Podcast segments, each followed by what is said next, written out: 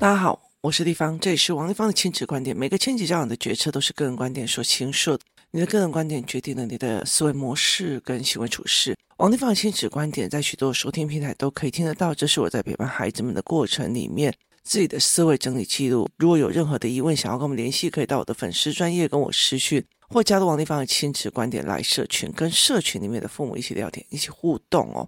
那想要买教案的话，可以到关关破的网页，或者是想要买线上课程，可以到我的部落格去搜寻哦。那因为最近 AI 的状况的，就是它还在推陈出新，它还在做很多新的事情，所以我们会在看，就是技术越成熟，推出来的东西就比较不一样，那就是更少的人力，更少的时间就可以生产出很多的教案跟教学。可是其实亲子教育很重要的一件事情就是去做。去做，去承担，去思考，去跟人面对面哦。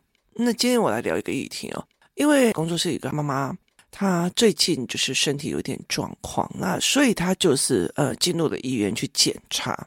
那她在整个检查的过程里面，就要一直去看是这个原因导致的吗？是那个原因导致的吗？所以他们在一直在所谓的解谜的过程里面哦，就是想要知道到底是什么原因去造成这个身体的状况哦。所以一样一样嘛，排除之后呢，我在想他已经住院了，快要两三个礼拜。那他从台北院区，然后去移到林口院区，那所以他的孩子就在我这边嘛。那我我就跟他讲说，小孩一起去上课，一起去下课，都同个学校，其实比较方便。那有一天呢，这个小孩有一天他就在跟我谈哦，就是其实因为有时候是上课程，所以有时候我不太会了解小孩有哪些问题。结果呢，这个小孩呢，我在跟他聊的时候，其实很多的人来跟我问五年级小孩的事情哦，我真的会觉得我要找一天讲一堆五年级的状况。五年级的孩子哦，其实他们的认知跟思维哦，其实有一点点不太一样。然后呢，他们遇到的困难，其实是一般父母很难去想象的。那因为我的儿子他不太能够理解老师在说什么。但是呢，如果课本拿起来，因为我常常陪他学阅读嘛，所以当课本拿起来的时候，他就很厉害，就很清楚的知道哦，我自己学就好了。所以他会觉得，例如说，我常会问他，那你现在老师在学第几单元？例如说周长与面积，然后他就会骂，就是怎样怎样怎样怎样怎样。然后我就跟他讲，我听不懂。然后他就在讲说，哦，就是怎样怎样怎样。然后我就说我听不懂。然后有时候他就会绕跑，我就说，哎，弟弟，你还没有跟我讲。然后呢，他就受不了了，他就拿了一个那个抽屉，就是在我面前指了一个抽屉，然后就说：“你看这个抽屉，来这一圈哦，就是绕着那个抽屉这一圈，这叫周长啊。里面这一片哦，这一片这一片叫面积，这样了解吗？哦，我知道了。好，所以我会让他自己去看书，然后请他告诉我，好，就是请他教我，然后诶，我就知道他概念是对的。”那我们在对谈的过程里面，或在考对方的过程里面，也觉得蛮有趣的。例如说，昨天我在检查他的作业，他有一题就是一个长方形，它的就是周长是七十，然后长是十九。那请问它的面积是多少？然后我就很有趣，第一次我就问他说：“呃，弟弟，可以告诉我这个怎么写的吗？”然后他就跟我讲说：“我跟你讲，周长哦，就是长加宽，然后再乘以二嘛，所以你要除以二。”我说：“哦，除以二。”然后我就跟他讲说：“对，然后呢，除以二就拿出来三十五的嘛，三十五再减掉长是十九，然后所以答案宽就是十六。”我说：“哦。”所以宽就是十六这样子哦，然后他就说，嗯，对，那接下来要求他面积嘛，他就说，对，我就说，那求他面积十九乘以三十五是什么意思？就是长乘以宽呢、啊？我说三十五是什么？我再先请他讲一下，然后他才，哦，哦，我错了，然后于是他又回去改，改了以后回来以后，我就再看一下他的答案，我就说，那你可以再给我解释一次吗？他说啊，就是周长就是长加宽乘以二，所以七十除以二等于是长加宽。我说对，七十除以二等于是长加宽，所以呢，等于得到三十五。那我说三十五减掉十九等于多少？十六。那我就问他说，哦，减掉等于十六这样子哦。然后呢，然后我就问他说，那宽是多少？他就三十五乘以十六。然后我我就一直在问他，就啊，我为什么想成这样？我为什么呢？就是我在这层的对谈里面让他捋一次他的思维模式。可是我在跟这个女生在讲的时候，我说：“那你把你今天的课程，然后讲一次给丽芳姨听。”她就想啊，就加减乘除啊，啊就加减乘除啊，啊就加减乘除嘛。然后我就觉得什么东东啊？哦，那我就打开一看，Oh my god，它是小数点除以整数啊，所以他从头到尾就是在教计算式。可是这个小孩根本不知道小数点除以整数的概念是什么。所以我就我就想要解释给他听，或者是我想要请他解释给我听的时候，我就发现这个孩子的解释能力，他他没有完全不知道零点三的意识是多少。于是呢，我就马上做教案出来，我就觉得不行，他只有用计算式，他根本没有盘面，或者是他没有量感去思考，他到最后只会背计算式。然后，于是我就拿了一个盘面的东西给他看，我就跟他讲说：“来，你告诉我。”这零点三哦，零点三就是这样子哦。你拿出一个百格，就是长是十，然后宽也是十，凑出来的一个百个格。那零点三就是三排嘛，三个十嘛，就是零点一，零点一加零点一。我就问他说，零点三除以三，你跟立方一讲说，你应该要怎么用？你知道他从头到尾就由上往下在三颗，然后九颗，九颗，然后他就一直在那边哦，那还会剩六颗，所以这样。然后我就一直在想他在干嘛，然后后来我就跟他讲说：“那你一定是这样子的分法吗？有别的分法吗？”他就跟我讲说：“没有啊，就这个分法。”然后我就叫我儿子过来说：“零点三除以三是多少？”他就说：“零点一啊。”那我就说：“那你怎么算？”他就指一排说：“你看这样一排是不是零点一？啊，他不是分三排吗？”然后他就说：“啊，对哦，我一刚开始先分正方形。”那我就会知道一件事情：第一个，他量感没有；第二个，他转个模式去看的能力没有，所以他在转弯一次的能力是没有。那所以其实他很多的状况，他就常常跟他讲说：“我听不懂老师说的。”我就说：“对，立方也觉得你真的听不懂老师说的，因为你基础的概念跟思维是不对的。”他早期在所谓的体制外。基本上没有怎么玩到所谓的积木啊什么的，怎么样？因为他那时候有点不太理解老师在嗨神什么，然后又没有人跟他玩，所以他就一直在墙角。所以他其实这个应该立体感、量感跟思维角度，应该是在幼儿园就有一个基本上的，就是在玩积木啊，在玩数数啊那些东西都会用。好，所以他就跟我讲这件事情，然后后来呢，他就跟我讲说。地方里，我们家的大人都会跟我讲说，每次我问他事情的时候，问他们事情，他说：“那你自己想办法。”可是地方里，我就是讲不出办法。然后我就跟他讲说：“我要告诉你一件事情哦，大人叫小孩想方法这件事情是假议题。”然后他就说：“什么意思？”我说：“这件事情是假议题哦。例如说，你的妈妈现在在医院，好，那我有没有办法帮你的妈妈找出？”他可能生病原因的所有办法，他说没有，说对，为什么？原因是什么？原因是立方体没有这一方面的 data，就是我没有医疗知识背景，我也没有医疗知识的概念，我所有医疗知识的概念都是没有的，所以这一整件事情它就是不对的。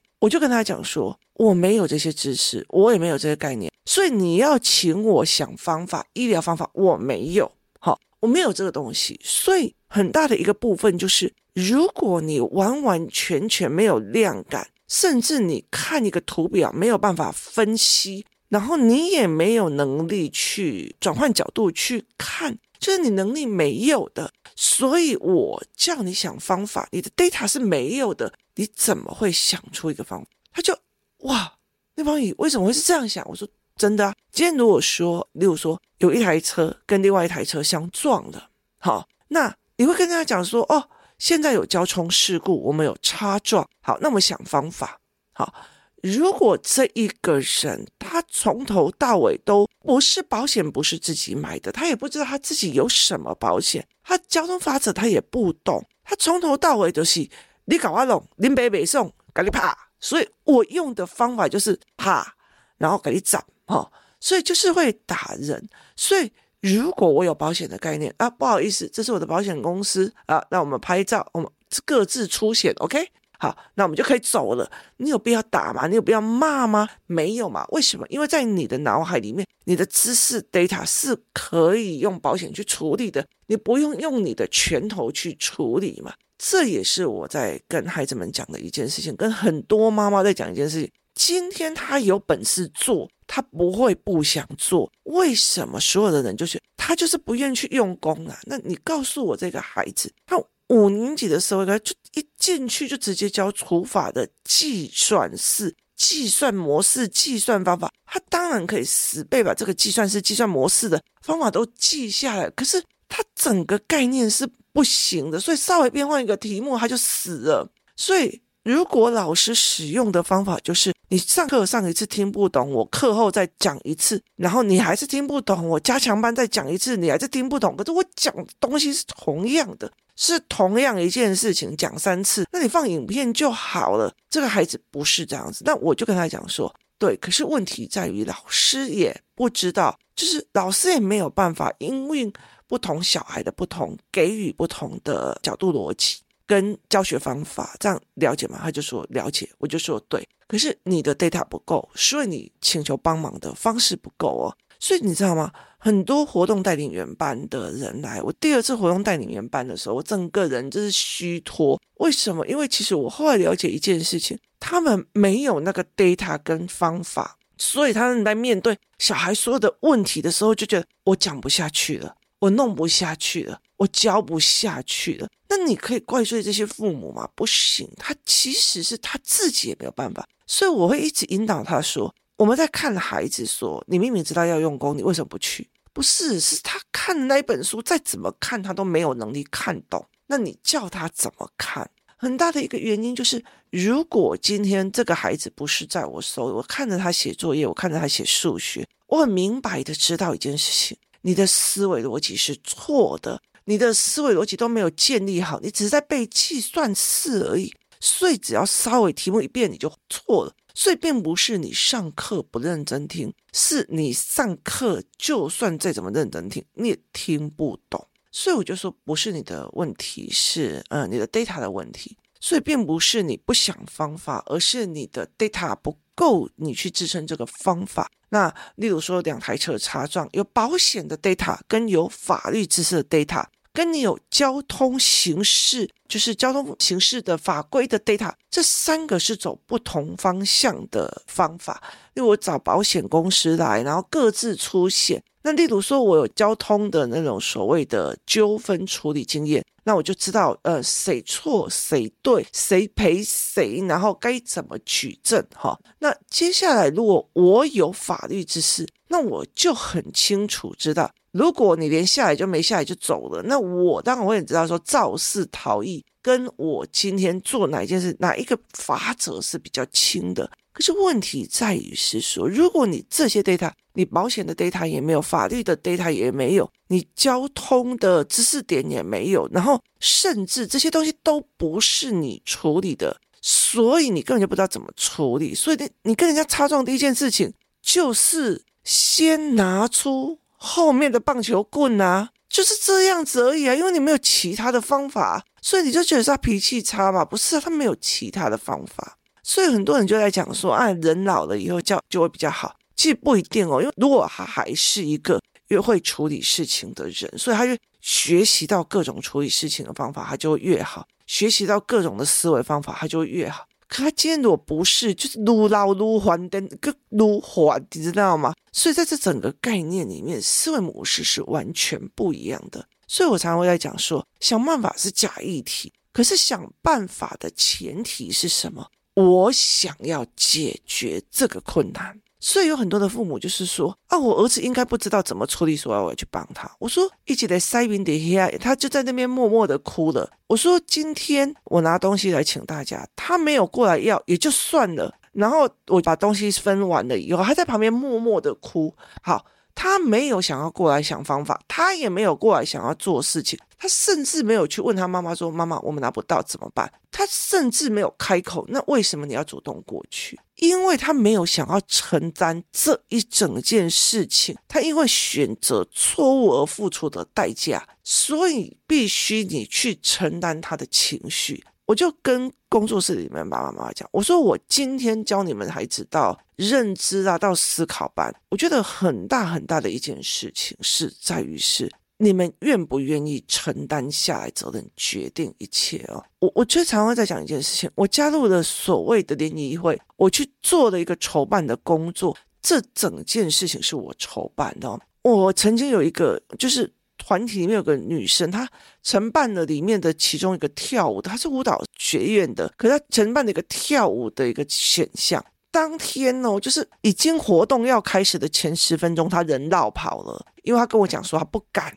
她不敢，所以我只好下去跳了。为什么？这整个活动营队的成败，所有事情都是我承担下来，所以我常常会跟他们讲说，人的人力是这个样子。我说我承办过很多的活动，所以现在我的伙伴们他们去承办哦，要开营队的场地干嘛有的没有，我就会知道哦，谁在做谁没做，然后谁做了哪些事情，然后进度到哪里，哪边进度又停了。为什么？因为整场活动我曾经全部都做过，所以我很清楚哪边停哪边进程了。那我就后来就会来跟他们讲一件事情，我说。你愿意承担一件事情是一件重要。我为什么今天可以在这边 podcast 录了将近七百多集？就是我会去看一个孩子，然后我就看哇，原来他的卡点是这样，所以我帮他写一个教案。为什么？我承担这个孩子的认知卡点嘛，所以我承担了，我学的，我下去做的能力是我的嘛。所以今天贾伯斯或者是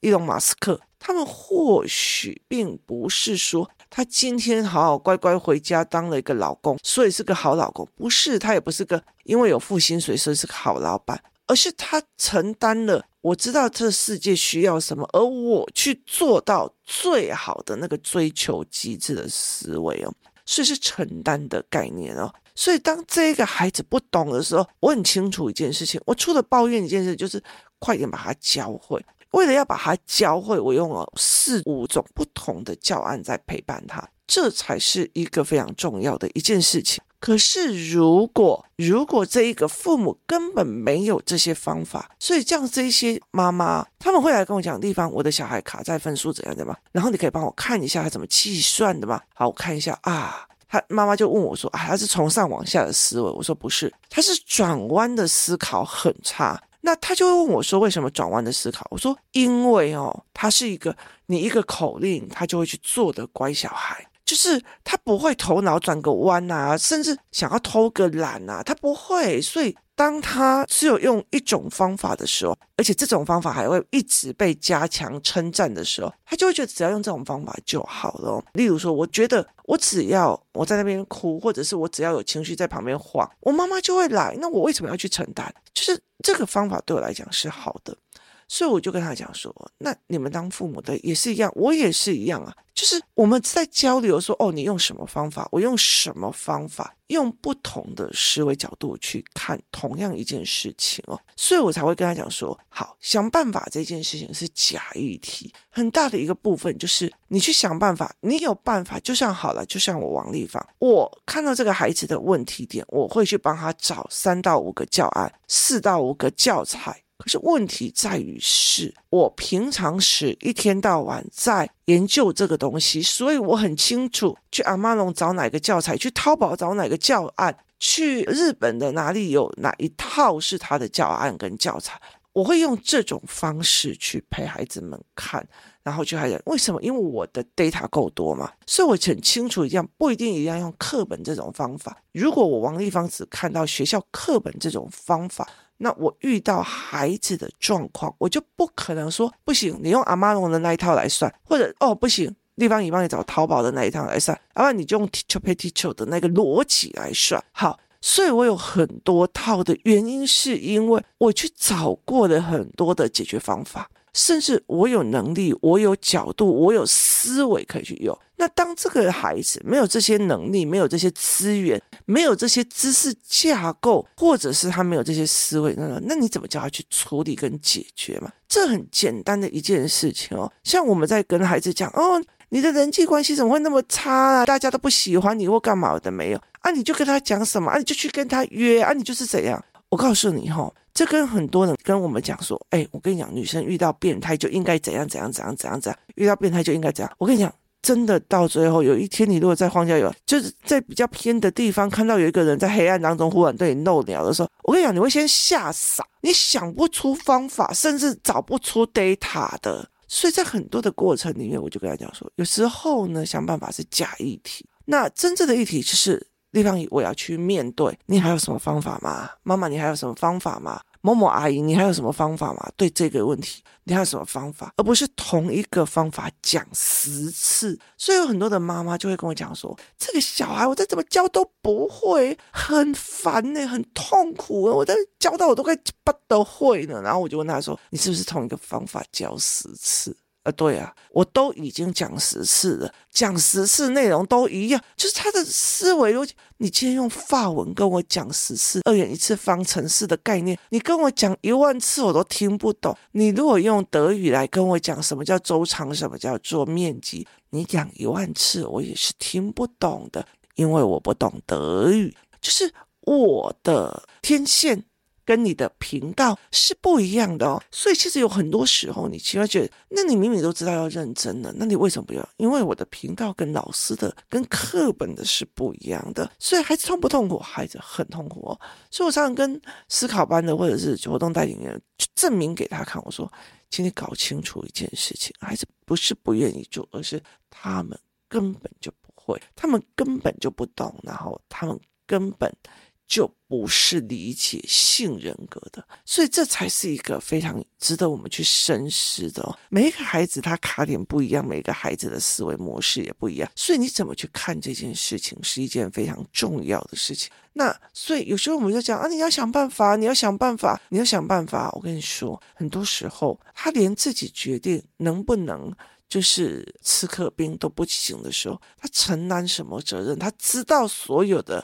解决方法吗？没有，就是他不知道。就是例如说，我必须要办过五场活动之后，我才知道活动的 rundown 有可能出什么问题。他的流程有什么样的状况？他的思维有什么样的作为？所以这才是一个非常重要的概念，这才是我们需要去面对的一个思考模式哦。所以你怎么去看这件事情？它是一件非常重要的哦。不要去一直觉得说啊，你小孩不读书，是他能不能读？他的逻辑，他的天线在不在？所以我后来就跟他讲说，丽芳也要跟你讲哦，就是找方法这件事情是假议题哦，因为如果他这个孩子只会。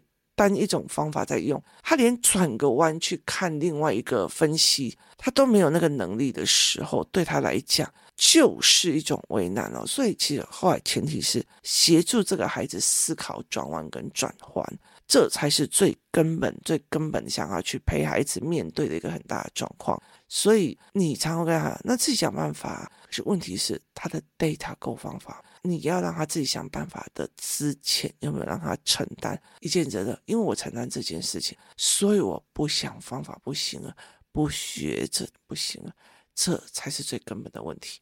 今天谢谢大家收听，我们明天见。